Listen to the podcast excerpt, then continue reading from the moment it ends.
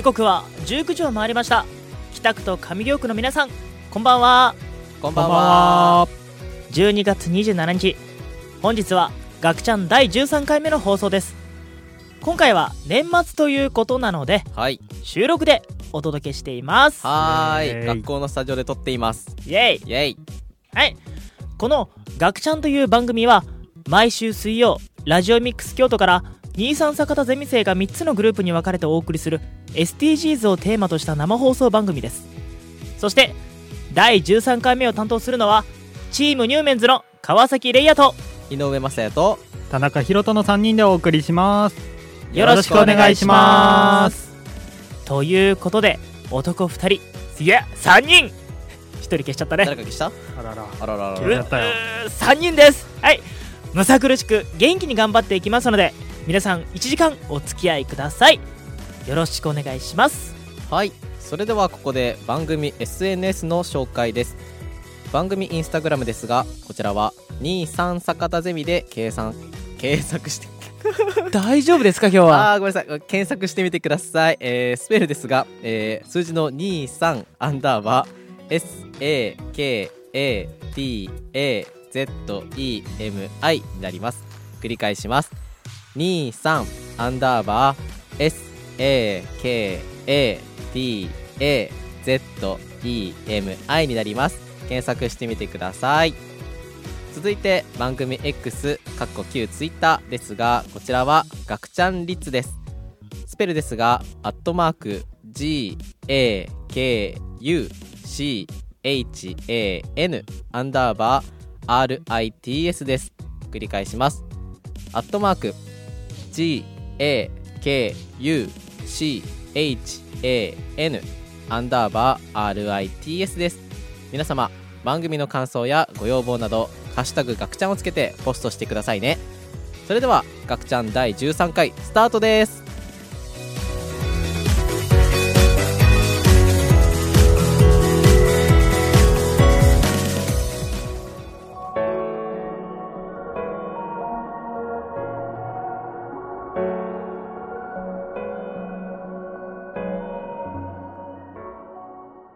コーナー1は SDGs のすすめです。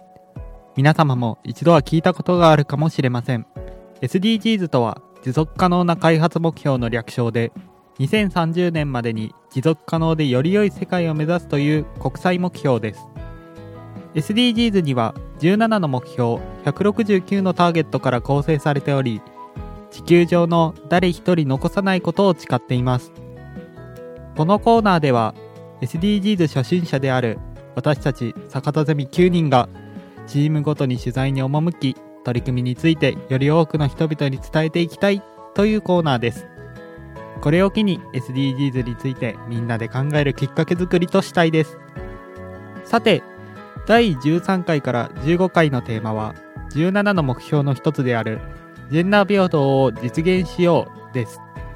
ということで私たちは自治労京都府本部さん 自治労京都府本部さんが行っている SDGs への取り組みについて取材を行ってきましたはいえー、じゃあまずね、えっと、自治労京都府本部さんの、えっと、概要からご説明、ご紹介したいと思います。えー、まず、正式名称は、えー全日本自治団体労働組合京都府本部で、えっと、京都にある、えー自治労の本部になります。えー自治労とは地方自治体で作られている、えー労働組合のことで市役所、えーまた町役場京都府庁など職員の労働組合の取りまとめを行っているそうです。今回は、えー書記長である増永弘子さんにお話を伺ってきました。まずはどうしてこのプロジェクトを行っているのか理由をお聞きいたしましたのでこちらをお聞きください。えっと、やっぱ労働組合ってあの自治労だけじゃなくて民間にもいっぱい労働組合があると思うんですけど、何しろ男の人ばっかりなんです役員が。はい、なのであのこれは市役所とか自身の働き方にもあの影響があると思うんですけど男の人の意見を中心に全部あの仕事のやり方であるとかそういう、まあ、役割ですよね。っていうのがずっとあの男の人中心のやり方できたので 例えばその残業が多くなるとか土日の出勤が多いとかそういう状況がずっとあったんですけれどもそういう場にこう職場もそうですが労働組合自身にこう女性の役員をこう入れていくっていうことでやっぱり女性って忙しいですね。特に私なんかお母さんぐらいの世代かなと思うんですけれども家のこともしないといけないしで仕事もしないといけないしってなった時にだらだらだらだらこう、ね、役員の仕事とかも夜遅くまでやってたら家のことができなくなるので、やっぱり会議はなるべく短くしようとかで資料の数も減らしていこうとか女性の目線に立つとそういうふうにずっと変えていけると思思うんですよね。で実際変えていけてるので、えー、それそのためにこう役員の労働組合の自身の働き方労働組合の役員の働き方を改善するためにやっぱり女性を入れたいなということで、えー、女性参画を進めてきたということなんです。はい。プロジェクトのきっかけについてお聞きいただきました、はい。レイヤはこれ聞いてどう思いました？はいあのー先ほどのお話のようにうん。男性と女性の状況は異なるっておっしゃられてましたよね。うんはい。だからこそ意見や仕事のやり方も異なってくると思う思うのよね、うんうん。だから異なる状況の人を取り入れていくことは意見の偏りもなく新しいアイディアも期待できると思う、うん、ああなるほど。そう。そう思って。でもでもね一人や二人女性をその男性の中に女性を取り入れたとしてもそれは根本的な問題の解決にはならないと思うんだよ。まあそうだね。だってあれだもんね、うん。水色水色の絵の具にさ、うん。あの赤色筆滴垂らしただけじゃい色色変わんないじゃない、うん。それと多分同じことだと思うな、そうそう。で逆の立場で考えたらうん。女性だらけ僕ら男性からしたらね、うん。女性だらけの職場もやっぱり不安になると思うよ、そうだね。それはまうん。あ立場が逆な話になるよね、ん。そうそうどうしてもそこではまあそこでは男性の意見が弱まってしまうと思うしうん、でも同性がいるだけで安心したりコミュニケーション、まあ、特に初対面の時のコミュニケーションが取りやすくなると思うのよ、うん。うんだから女性参画を行う以上は男女比率が5対5にならないと本当のジェンダー平等とは言えないなと思いました。うあんー。確かにね。割合っていうのはやっぱ難しい。やっぱ具体的な数値っていうのは多分難しいと思うけど、うん。まあ、確かにそのあのーどっちかの人数が少ないってなるとどっちかの意見が弱まるっていうのはまあ確かにあると思うから、うん。まあ、確かに5対5に近づけば近づくほど確かに平平等っていう面はクリアされるのかなっていうふうに確かに思った。うん、うん。だよね。はい。それでは続いてどうやって女性の参画を進めたのかについてお聞きしてきましたのでこちらのインタビュー音源をお聞きください。で、えー、とこの、お渡しした資料の中にじゃあこの自治労京都ホームでどのようにあのそれに対して今まで取り組んできたかっていうのを載せさせていただいているところがあってですね、えー、と40これのごめんなさい47ページを見ていただきましたら、ちなみにこの冊子なんですけれども、第88回定期大会議案集って書いてありますがこれが毎年えっと2年に1回定期大会の方針を立てる場があるんですね。定期大会で。この2年間こういうふうな取り組みの仕方をしますっていう提案をするこの中身が書いてあるんです。でそれの中のこの47ページは2024年から2025年度にかけて男女が共に担うアクションプランということで、はい、ここにずっと書かれてるんですが最初は1996年からここに経過が書いてあるんですけどもまずあの第一次男女が共に担う不本部計画って言いましてね組合のここの一番右にパーセンテージが書いてあると思うんです。女性参画目標値20%でこれが目標です。始まりの時の1996年の9月には自治労の労働組合の役員における女性の参画率20%をまず目指そうと。ということはそれ以前は20%に満たしてなかったということなんですよ。非常に女性が少なかった。というところです。で具体的に数値をこう立ててで労働組合って各、えっと、京都府下にいっぱい市役所役場あると思うんですけども各市役所役場に労働組合があってでそのそれぞれに女性の役員を、まあ、もしその労働組合の役員が10人いるんだったらそのうち2人は女性の役員にしようということを決めたんですね。そこからずっと取り組んでいってですねでこれをずっと読んでいただいたら分かるんですけども本当にこのえっ、と最近ですよ。ね2021年に30%達成したわけなんですね。はい、なのでこれだけでも何年かかってますか？結構かかってるでしょ？はい。25年かな？25年。はい。こう20%から30%でこう上げるだけで25年かかってやっとと。はい。はい、それぐらいやっぱり女性参画っていうのは壁があったと、ことですね、はい。はい、っていうのがこの今までの経過はい、えー、まずどうやって女性参画を進めたのかについて音源を聞いていただきインタビュー音源を聞いていただきました、はい。はいえーっと女性参画についてなんか結構さ今まで授業とかでさ受けてきたくない？うん、うん。受けてきた。多分今の世代その若者世代は結構受けてると思うんだけどうん。うーんなんか一つ思うのはえっと確かになんか女性のが働いてる比率みたいなところはなんか増えてきてるような気がしてて、うん。うんなんだろう身の回りで言うとなんて言うんだろうなあのココンビニ店員の方が女性だったとかうん。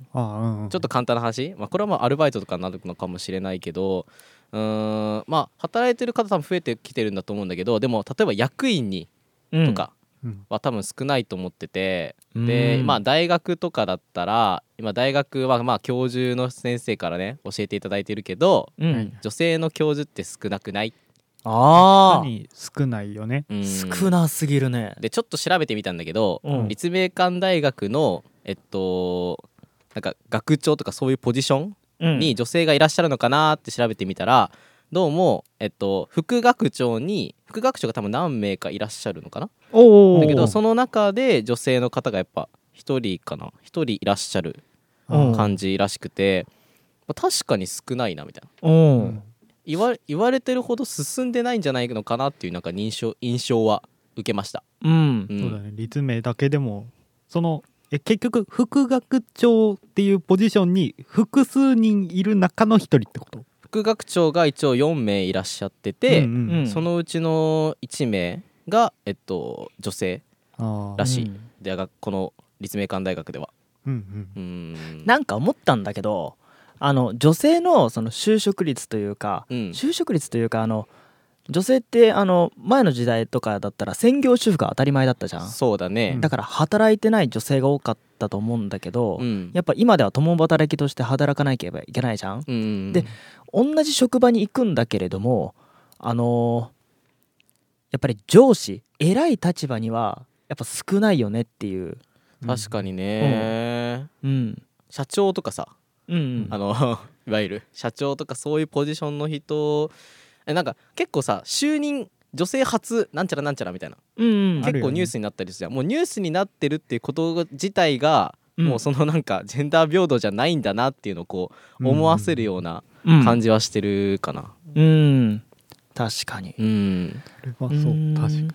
あ増永さんのお話では、はい、その、はい女性役員、まあ、女性の上司が増えることで、うん。男性の育休が取りやすいっていうことも話されていたんですよ。はあ、はあはあはあはあ。はい、あのーこれどういうことかというと、あのー女性が育児をする参加参加率か。参加率の方が高いっていうことなんですけど、うん。あのー女性からしたらもうそういう状況の状況の女性からしたら男性にも育児をしてほしいっていうことを言ってたんだよ。ううんん。でだから女性がその上司や役員になることで、まあ、そういった人たちが増えることで男性の育休育休が取りやすくなるんじゃないかなっていうあだーからそういうことね。ん。なるほどなるほど。そう。男性だけの空間だったら育休が取りにくいっていうことがあってです。あそれはもうあるかもしれないね、うん。なんか男だらけだったらじゃあ育休取りますって言っても、うん。あまりなんか理解が得られるかはちょっと微妙なところはあるかも、うん、そうそうそう。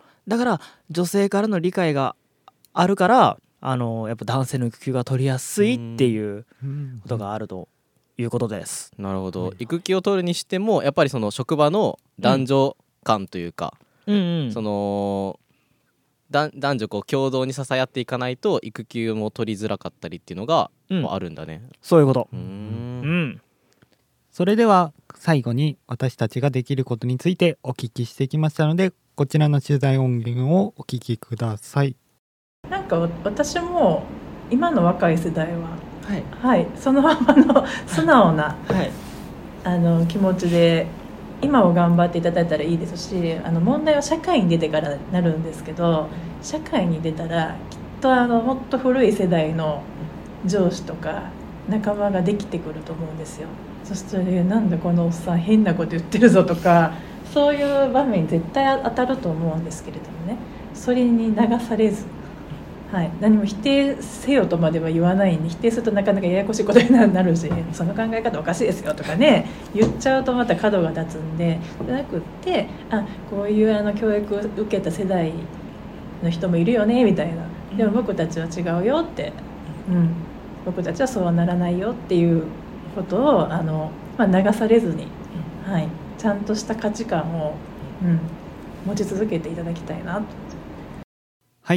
はい私たちにできることについてお聞きしました、はい。まあねそのやっぱり周り社会に出るとやっぱり古い考えの人にはまあ出会うっていうまああのーうんうん。もう出会ってるよね。もうすでに出会ってると思うそうだね、うんこういうことをそう教育とかで取り上げ話したのはここ最近っていうやっぱイメージも僕らもあるから、うんうんうん。まあどうしてもその社会に出たら上のね年代の方々はそういうまだまだそういう考えお持ちの方はいらっしゃるかなっていう。うんいるよね、うんで、うんうん。まあやっぱりそれに流されないようにで自分がその価値観をちゃんと持っとかないといけないっていうそうだね。こうぶれない軸みたいなのが一個あれば、うん。うん。ね、そうに流されない古い考えっていうものに流されないで、うん。まあ、それに対してもあのわざとその反論したりとかはせず、うんうん。もう自分はちゃんとした価値観を持ってるんだっていうもうそれだけで進んでいくそうね。そういう、うん。その上で自分で判断していけばいいから、うんやっぱ正しい知識みたいなものも身につけるのがやっぱ重要なんかなというふうに思った、うん。うん。うんうんうん。俺は純粋に自分を持つということがやっぱり大事なんかなって。まあ結局多分そこなんだろうね。なんか、うん。教育こういう教育を受けてきたとしてもあの上の人たちと接することでこう考えが変わってって結局はなんか、あのーあの何？男社会のあそうそうそうそう。なんかもう受けた意味ないじゃんみたいな、う、うんうん。にならないようなあのー価値観の置き方をしたいと思います僕は、うん。はい。俺たちが変えていくぜ。うん。では最後にはなりましたが増永ひろ子さんをはじめ今回取材にご協力いただいた皆様本当にありがとうございました。ありがとうございました。以上 SDGs のすすめでした。それではここで一曲お聴きいただきましょう。ビーズで You are my best.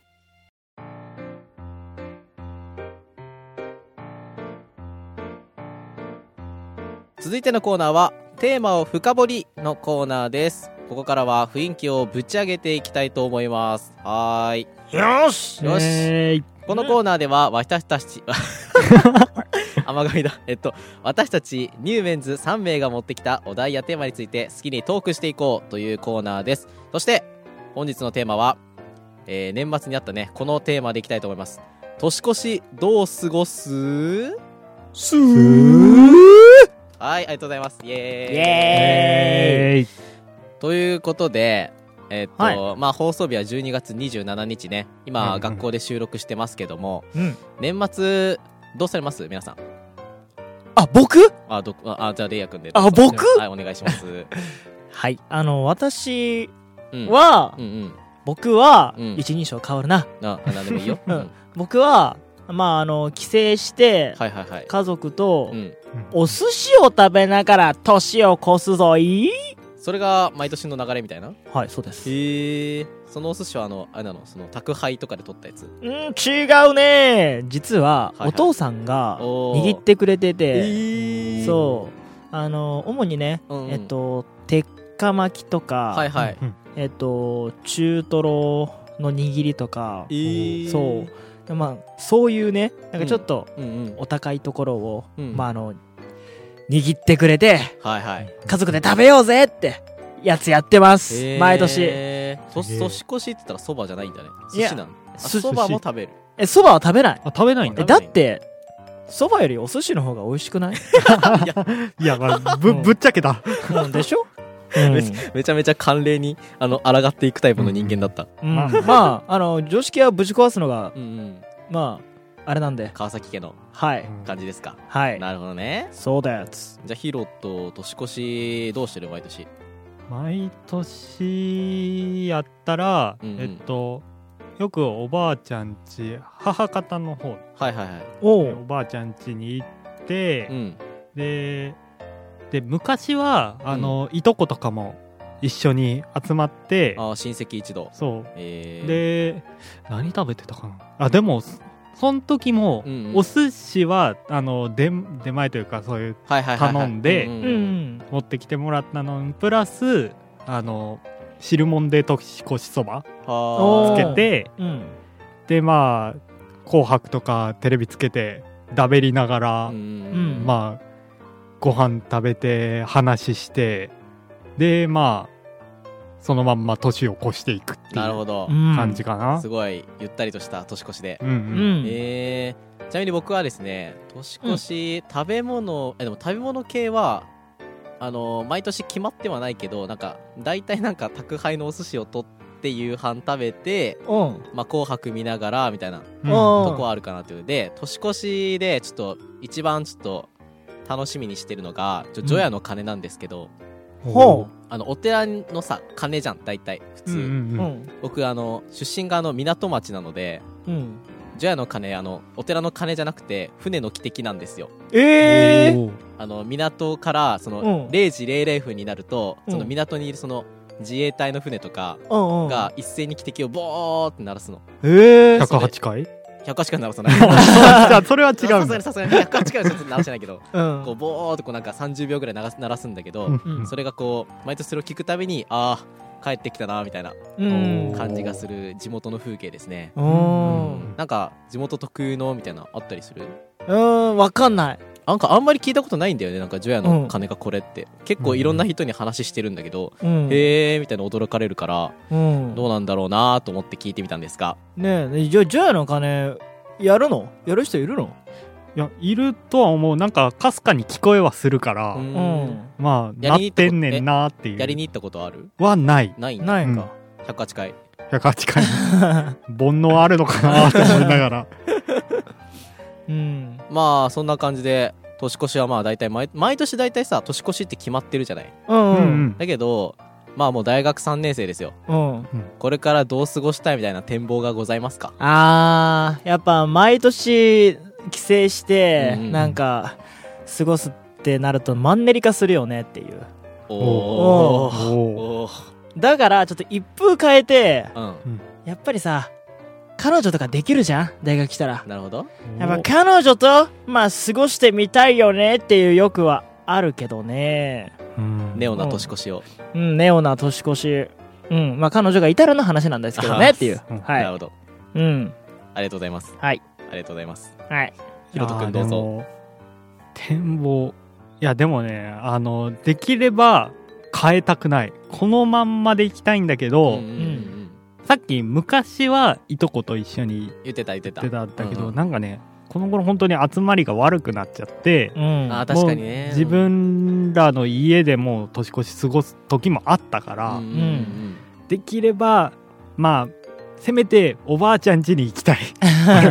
毎年。毎年行きたい。そうだね、うん。確かに。まあ近くだから行けるっちゃ行けるんだけど、うんうんうんうん。まあそういう特別な日に必ず行っときたいなとは思う。確かに。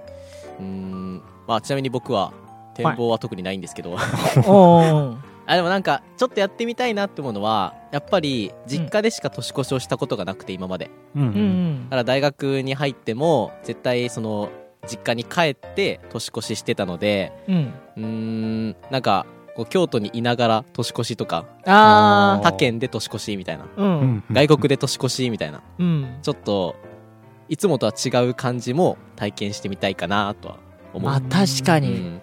なんか京都ってさ、うん。結構年越しイベントありそうじゃない？えそうだよね。だってお寺いっぱいあるじゃん、うん。その北の天満宮をはじめ有名なお寺もいっぱいあって、うんうん。その年末どうなってんだろうっていうのちょっと気になってて、うん。うん。どうなってどうなってるんだろうね。行ったことないんだけど。そう行ったことがないんだよね。帰ない本当に。省してるからさ。そうそう、うん。京都にいながら知らないんだよねやっぱり。いや知りたいな。うん、うんうんなんか友達ともなんかそれそういうところにさ行って、うんうん。年を越したいっていうのもある。友達と過ごす人もいっぱいいるよね。うん、うんうん地元で地元じゃなくてもうそのまそのままそうだよね。帰らずに。大学の友達と一緒にみたいな。うん。年越しの計画立ててますってバイトの先輩いましたわ。あほんま？うんうんすげえなーと思って。絶対実家帰るわと思ってうん。たんだけど。うーん。まあ年越しというテーマではい。今話してきたんですが、うん。年越した後越した後。あとはいはい。おせち。おせち。お。せちどうです？おうちおせなんかある？ちあなんか何個かは頼んだっていう話は聞いたような気がする。おうん。母さんが、うん。毎年おせちは食べてる。食べてるおうちうん食べてるな。うん。うん。マジか。お？マジかっていうこと？マジか。食べてない？おせち食べたことないんだよね。お。うお？うん本当に？ほんとほんとほんと、えー。おせちって何ですか？おせちって何ですか？あえ哲学？いやなんかあれなんじゃないの？なんかいろいろな願いを込めたそうだね、なん食べか物を。あのエビとかだったらあの、うん。背中が、ま、丸くなるまで、うん。あの長長寿の願い？うん。あとかあの昆布とか確か喜ぶだった気がするけど。うんうん。そうだったちょっとあのえ寒めのギャグみたいなやつもあれば うん。まあちょっとあのちゃんと数の子とかさ、うん。あのあ子だからだっけ？うん。子だからとかうん。いっぱいその縁起のいいものをうんうん。食べて縁起よく過ごそうぜっていううんのだと思います、僕は。ほう。ちなみにまさやしはうん。おせち食べるのかい？おせちはそうやな。毎年一応用意はしてくれててみたいな、うん。で数の子しか食わない めちゃめちゃ怒られその黒豆を食べなさいとかめっちゃ言われるんやけどあうん。やっぱ数の子しか食べないよねっていう。あー。おせちってぶっちゃけ美味しいの？君たちからして。うん。ーどうだろう。でもうん。美味しいものもあるよねっていうイメージ。確かに。うん。品数いっぱいあるからさ。やっぱ好き嫌いがあるわけですよ。まあまあましちゃいけないんだけどね。あうん。好き嫌いはもちろんしちゃいけないんだけど。いやでもちっちゃい頃は本当に黒豆がダメだった本当に食べ食べれなくてうん。すっげえ怒られてた。あれでも怒られるんだ。黒豆黒豆って甘くなかったっけ？あれ甘くないんだっけ？あれいやってえー、いやでも多分それはなんかあれじゃないですね。その人作るに作る人によるんじゃないの？多分。うんうん。あでもうんうん。自分の家だとうんうん。親があのー伊達巻き。はいはいはい。伊達巻き。伊達か。巻きだね。ううん。んをなんか毎回作ってて。うんうん。うんいろいろ試行錯誤してるんだけど、うん。うん。まあそれが甘いじゃん。はいはいはいはい。うん。味、伊達巻き甘いね。そう。だからそれが好きでうん。必ずそれはもう半分以上は食ってる。へうん。え伊達巻き用意された半分食って伊達巻き暴食してるなくなってんじゃんっていう。うーん。まあそんな感じでおせちのお話を聞いてきたんですけれども。はい。はい。まあ実はねコーナーさんにねあの私たちの年末のお大締めが待ってるのでここら辺で切り上げてみたいと思います。はい。はい。それでは、えー以上テーマを深掘りのコーナーでした。それではここで一曲お聴きください。ガリレオ・ガリレイで愛なき世界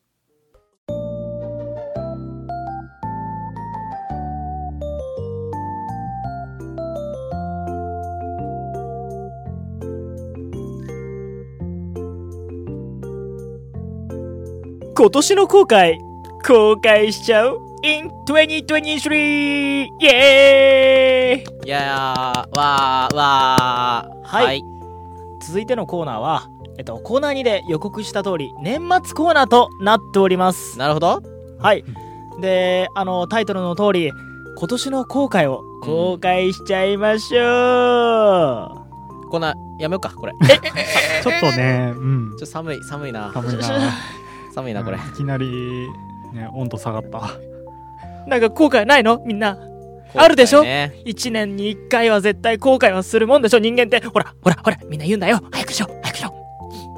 今年のね後悔を今年のうちにじゃあ公開していきたいと思います。えー、じゃあまず僕から。はは。はい。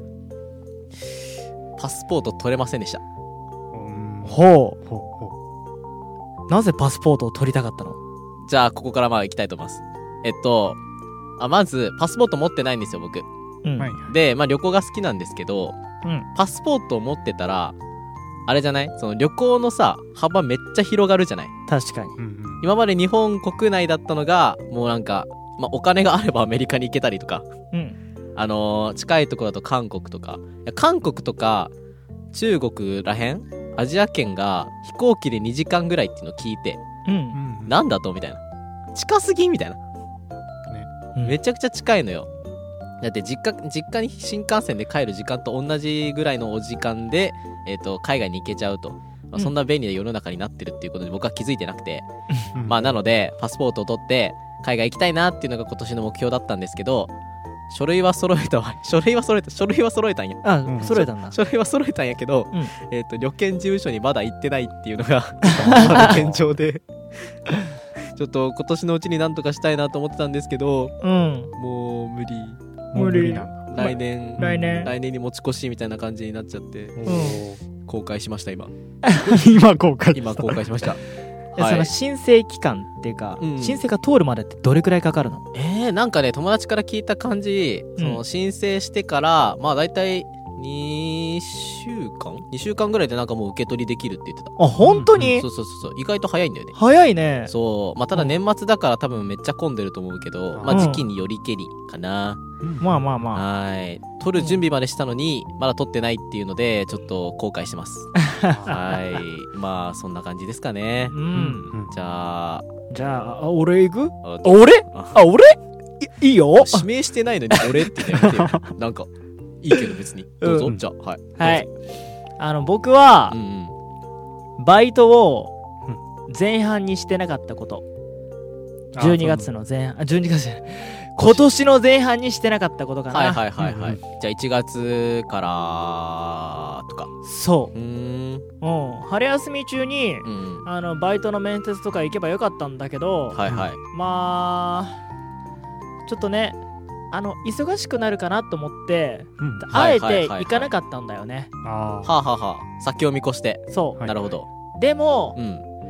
忙しくならなくてちょっと暇な時間を過ごしちゃったなっていうことがあって。はいはいはいはいはいはい。その時間をバイトに割けばどれくらいお金が貯まっていたんだろうなーってことを最近ちょっと思ってて。うんうんうん。あのー僕まあ今は当然今年の7あ8月あたりからバイトを始めたんですけれどもはい。まあお金は貯まりますよね。うん。うんはい。うんまあたそまあそれは働働けば。働けばね。働ければたまるなるんだけどやっぱり結局金欠になるっていうことがまああって。あわかるわかる、収入とね支出がね超えちゃうんだよね。そうそう、んん前半に働いとけば、うんうん。もっと貯金あったんじゃねえかって。はなんかそんなことを考えてもう今カツカツの状態を過ごしているんですけどあはい。うん。やっぱりバイトはね早ければ早いほど始めた方がいいと思います。うんうんはい。っていうのが？私の後悔です。なるほど、えー、めっちゃあったね。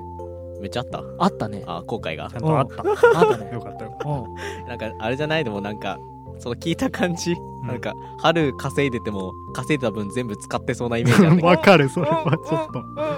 溜まってない説あるよ全然。いや先月の分あれあるじゃん。あのバイトしてなかった前とかさ、うんうん。あうん。まあ、違うバイ違う。バイトしてししてしたうんうん。始めた前の月の貯金はあるかもしれないじゃん。ちょっと考えて残しておいたとか。可能性の話をしてますね。うーん。うんうんうんうーん論破されないでくれるよね。それはそう。はい。じゃあヒロトありますか？今年の後悔今年の後悔は後悔に入んのかわかんないけど、はい。えー感染症にかかりまくったことですね。それは多いね。それはそそれそれはそれはちょっとあのヒロトだけじゃなくてうん。男子3人組この全員なんですけど。まあね、はい。まあね。うん。いやでも回数的には自分が一番多いからさ一応多分。まあまあまあまあね。直近で。確かに。そう直近でね。そう。10月にコロナになりはい。12月にあのインフルエンザになり。おお恐ろしい。もうあれだね。スタンプラリーとかあったらもうあれだね。埋まってたよね。そう埋まってる埋まってる。感染症スタンプラリーあったら埋まってるよね。そう。ボーナスもらえちゃうじゃん。うん。そうしかも2週間だね。2週間そのコロナとインフルエンザで学校出席停止になるっていう、確かに。あでも寒いじゃん。ー寒い。寒い。本当に急に気温が下がったりさ、うん。そのうん。普段寒い時期に暖かくなったりみたいなのがさうん。こう続いたから体調不良は仕方ないって思うよ。うん。仕方ないって思うんだけど、まあ結局さかかったってことは、うん。まあ自分に何か原因があるわけじゃん。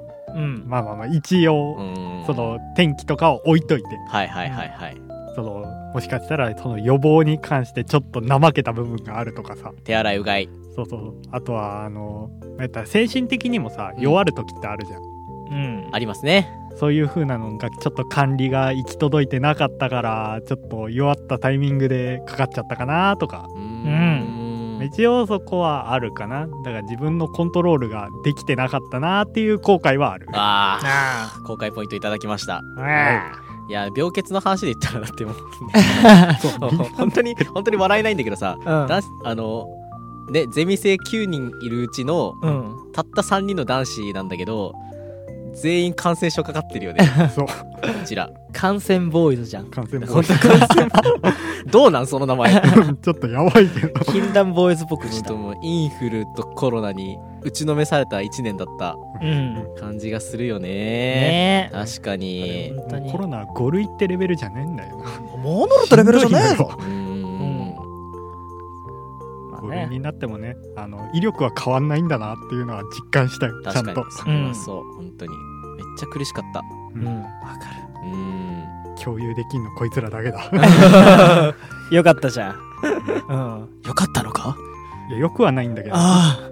みんなちゃんと後悔は出てきたね。1個あったね。一個はあった。えー、あと後悔か。うんうんむしろやっぱこれから後悔を作っていくんじゃないかな。やっぱ新年に入るにあたってね。うん。生きてれば後悔ってあるでしょみんな。あと数日でどんだけ後悔を積み重ねてるの お前は。お前は全く。あと数日。いや来るんじゃないの？あうの、ん。あの時ああしていけばよかったなっていうのをあの振り返る時ない？年末に。年末にあの時こうしていればよかったなって。えー、でもなんか俺後悔より充実感の方が強いよ。マジで？いいな。一年頑張ったーみたいな。うん。来年も頑張ろうっていう年越しだから毎年。あうんうんもう後悔はもうしたことはもう忘れてみうん。たいなうんうん感じ。あ じゃあなんでこのコーナーやったんだよって。いやーいやでも後悔いやあれじゃん。あのうんえっとだから一年よかっ頑張ったって思い出すためには、うん。まあ、後悔を払拭しないといけないの。うんあー。だからここで後悔を払拭して年末にいや1年頑張ったな来年も頑張ろうっていううん。気持ちです。うん。なのでこのコーナーを企画しました。なるほどね。素晴らしい。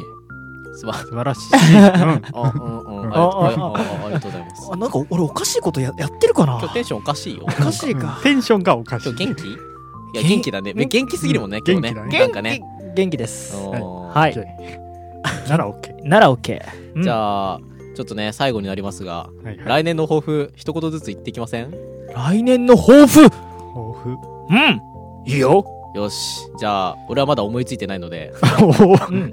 じゃあレイヤレイヤから。七七点八頭四字熟語できた。う。ん打ちのめされては頑張っていく。はい。そんな一年にしたい。はい。ありがとうございます。そう解説すごいね。いやめっちゃしてくれるじゃん。もう俺喋んなくていいじゃん。もう喋んないよ。喋んないよ。喋って。喋んない。はい。さようなはい。ら喋ってください。はい。じゃあひろとく。んえー、何？健康？健康。また出てきた。違うな。えーと来年の抱負だもんね。来年の抱負だよ。あーまあみうーんそうだ。なえっと来年というかちゃんと未来に向けてちゃんと進んでいきたいなとおお 重いよ。重い。ちょっと今心苦しくなった。まあねあのー就活だったりね。あの卒論だったりがだんだん来るからね。そうですね。ちゃんと進めるようにしないとなーって、うん。うん。そこは頑張ります。来年も頑張りましょはい、うはい、えー、今年の抱負私はえー、4文字でいきたいと思います。お。えー、海外進出。おはい。パスポート取って。お海外進出したいと思います。はい。はい。はい。以上です。以上です、はい。ね待ってちょっと訂正させて。え何？あのね七点八刀ってじゃんうん。うん。七点抜刀だったわ。しかも意味さえーじゃあ、えっと、来年の抱負はですね、教養をつけるというところあーはい、行きたいと思います。とはい。いうことで、えーレイヤ君締めてください。はい。まあ皆さんあの教養っていうものが大事だと思うんですけれどもやっぱそれ以外にね人生を充実させることが一番の目標だと思うの思うのですのでですのでね。あのー来年は来年は皆さん後悔のないように過ごしてください。はい。はい。はい。以上今年の後悔公開しちゃう in 2023のコーナーでした。はい。それではここで一曲お聴きください。ダズビンダズビーで愛じゃない。そろそろエンディングのお時間です。皆さんどうでしたでしょうか？それでは、一人ずつ、えーご感想を言っていただきたいと思います。それでは、レイヤ君、どうぞ。はい。えっとその、ジェンダー平等うんうん。うんのことについてなんだけど、はい。あのやっぱジェンダーそのなんだろうなんだろうあのちょっと偏見とかさ、はいはいはい。そういうやつってさやっうんぱ結局僕らの頭の中からはまあ生まれていくわけじゃんはい。そうだからなんか、なんだろう無理にその自分がガーって変えていくよりもうん。なんだろうなんだろうねなんだろう なんだろうあのやっぱりその自分が信じた道を行くしかないんだなっていう。そう。おまあまあ、そうそう、そうだね。おう。うんうんそういうふうに思った。まあ、社会の価値観にこうね、惑わされないようにみたいなお話もあったし、うん。自分のこの軸を、まあ、自分の軸をまず作ることが、まあ、重要なんじゃないかなっていうふうに、うんまあね。思ったね。うん。それが変な方向に向かなければそうだね。まあ、まあそこはまた、おいおい修正も聞くように、そのうん。柔軟性を持ちつつって感じかな。うん。はい。じゃあ、ヒロト。えーね。まあその,、はそのジェンダーの後に23といろいろまあ、今年の、ありましたけど、はい、ありましたね。まあね、うん。まあ、まあ今年の公開もね、無職つつ。うん、言えたけどあれ本当に後悔だったのかな？俺病気しただけなんだけど本当に。来年は健康をね、第一に頑張っていきたいと思いますね。はい。はい。はい。まあ、そんなところで、まあ、今年の後悔も、えー来年の抱負も聞けたということで、より良い1年がまた待っているんじゃないかなと思っています。そして僕は海外進出、かか、か、海、か、海外進出をします。えー将来は情熱大陸にね、えー乗るようなビッグな男になって 帰っていきたいなと思うので、はい。そまあ、これは来年の抱負というか、未来の話なんですけど、まあ、まあ、関係ないですね。はい。じゃあ、そろそろ締めたいと思います。ーはいえー今回の放送はラジオミックス京都のホームページからポッドキャスト配信で聞くこともできますまた本日午後11時から再放送もございます。私たちの放送ももう一度ぜひお楽しみください。次回のチームニューメンズの放送は1月17日になります。それまでは我がゼミが誇る素晴らしい女子たちのトークをお楽しみください、えー来週の放送はですねチームユースがお届けいたします。頑張ってね頑張ってね頑張って。新春記念番組とか聞けるんじゃないですか？やっぱり。僕ら年末しちゃったからさ。確かに。ちょっと聞いてみたいですね。ね女子たちの抱負が聞けることを楽しみにしています。はい。はい。それでは皆さん、本日は1時間ほどお付き合いいただきまして、本当にありがとうございました。来週もお楽しみに。せーの。バイバイ。そして、良いお年を